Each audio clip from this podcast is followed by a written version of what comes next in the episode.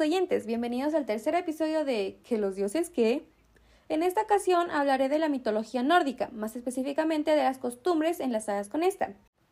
Las personas que creen en estos dioses nórdicos eran los vikingos, los cuales son conocidos por ser guerreros sanguinarios y grandes exploradores. De hecho, se tiene una teoría de que los vikingos fueron los primeros en llegar a América, 500 años antes que Colón. Tomen eso, españoles estaban muy vinculados con el mar, por esto mismo de que eran exploradores, y sus embarcaciones más conocidas eran los drakars, que es dragones en nórdico, y los gnar. Los gnares eran barcos veleros de casco corto y amplio, lentos pero de gran capacidad, mientras que los drakar eran embarcaciones largas, estrechas, livianas y con remos. Los vikingos eran rubios o pelirrojos, además de tener los ojos y la piel clara y ser muy altos. Los países donde habitaron son Noruega, Suecia y Dinamarca. Luego fundaron colonias y ciudades en Irlanda y en la región francesa de Normandía.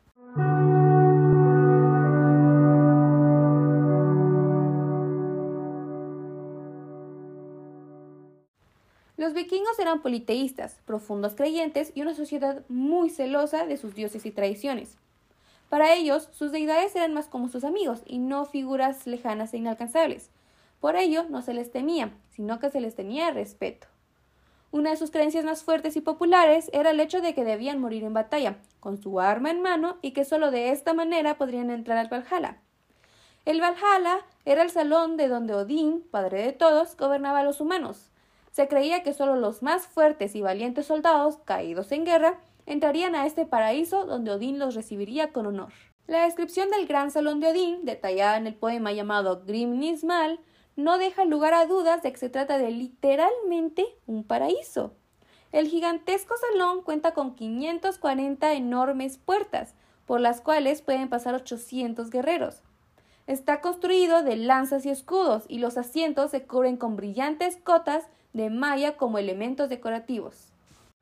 Los héroes fallecidos, elegidos por las dioses guerreras llamadas Valquirias, eran conducidos hasta Valhalla para desempeñar una importante labor, a pesar de lo que muchos creían, los guerreros no llegaban a Valhalla a jubilarse y descansar, para nada.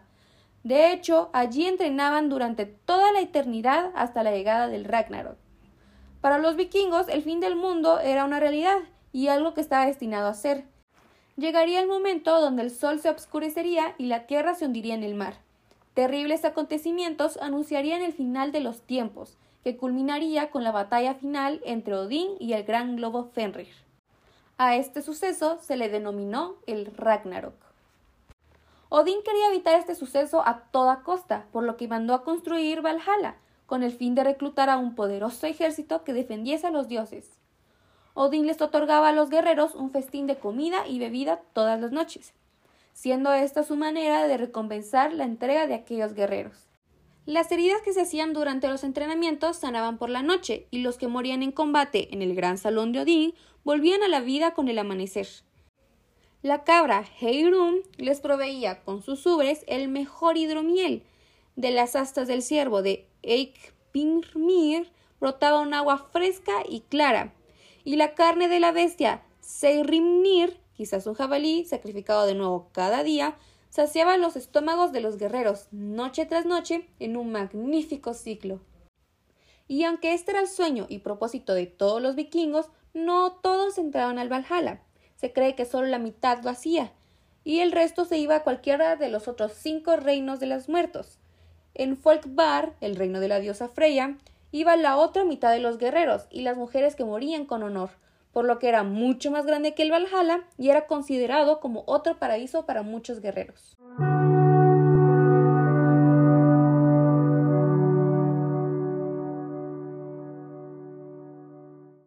Antes de partir a una guerra o una expedición, los vikingos hacían diferentes rituales en los que era común ver sacrificios de animales e incluso humanos. Un buen ejemplo de esto último son los sacrificios que se hacían en el templo de Uppsala. La celebración se llamaba Disablot y consistía con ir al templo de Uppsala para realizar sacrificios a los dioses y organizarse entre los de más alto estatus. Se realizaba en febrero de cada nueve años y era una celebración muy importante, porque en esta se juntaba el rey vikingo sueco y los nobles para organizar las expediciones que se realizarían en verano. Y aunque obviamente ya no se siguen realizando los sacrificios humanos, y del templo de Uppsala ya no queda prácticamente nada, se siguen realizando los grandes mercados de comercio en lo que es conocido ahora como Gamla Uppsala o Vieja Uppsala. Se sabe gracias a diferentes textos y crónicas que este templo era muy grande y que en su interior habían tres grandes estatuas de madera de tres dioses nórdicos. Odín, que es el dios de la guerra y la sabiduría, Thor, el dios del trueno y protector de Midgard, y Frey, el dios de la fertilidad. El cronista Adam de Bremer relata lo siguiente. Thor es el más poderoso de los dioses y gobierna sobre el trueno y el relámpago, el viento y la lluvia, la luz del sol y las cosechas. Se sienta en el centro con un cetro en su mano y a su lado está Odín, el dios de la guerra, con su armadura completa, y Frey, el dios de la paz y el amor, caracterizado con un gran falo. Adán de Bremen también relata que, según algunos lugareños y la tradición oral, el antiguo templo estaba construido en oro, con una cadena también de oro que colgaba a lo largo de la fachada. Dado que el edificio se encontraba en un valle rodeado por montañas, causaba una gran impresión al verlo. Creo que está de más decir que el santuario no podía estar fabricado en oro, y esto no es más que una exageración.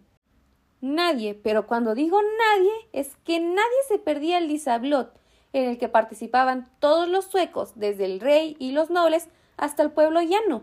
Los asistentes, venidos de todo el país, llevaban ofrendas para las divinidades. Si alguien no podía acudir debido a una enfermedad, la vejez o cualquier otra circunstancia, le pedía a los vecinos que llevaran sus tributos a los dioses. Hasta los esclavos tomaban parte del disablot, normalmente de forma de víctimas para los sacrificios, pero participaban. Solo había un sector de la población vetado en el festival, los cada vez más numerosos cristianos. No solo no podían asistir, sino que además tenían que pagar una gran multa. El número de criaturas sacrificadas es bastante confuso, pero lo cierto es que durante nueve días se sacrifican nueve machos de cada especie, así como seres humanos. Se sabe que el 9 es un número sagrado para la cultura nórdica. Todos ellos eran degollados y se recogía su sangre en cuencos. Los cuerpos se colgaban boca abajo de las ramas de los árboles del bosque que rodeaban el recinto religioso. La sangre hacía que la tierra del bosque, así como los árboles que crecían sobre ella, fueran sagrados. Todas estas ofrendas tenían cánticos de fondo, unos coros horribles e impúdicos según Adán de Bremen, la gente entraba en éxtasis. Por otro lado, cada dios del templo contaba con un sacerdote que recogía las ofrendas correspondientes. Los peregrinos rendían tributo a Frey para tener fertilidad en su matrimonio o en sus cosechas, a Thor para evitar o recuperarse de las enfermedades, y a Odín para adquirir sabiduría o triunfar en la guerra. La destrucción de este templo se debió a un incendio provocado por los cristianos, consolidando la cristianización de Suecia.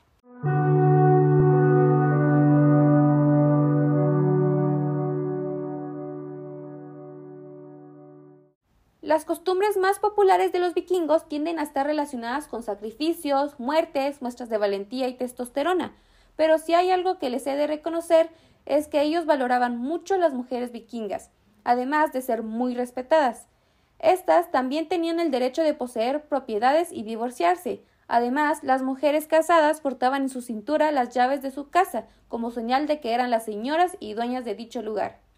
La cultura nórdica es mucho más extensa y aunque yo quiera no puedo decirlo todo en un solo episodio, pero sí les puedo recomendar una serie que es muy buena y que toca todo este tema de los vikingos.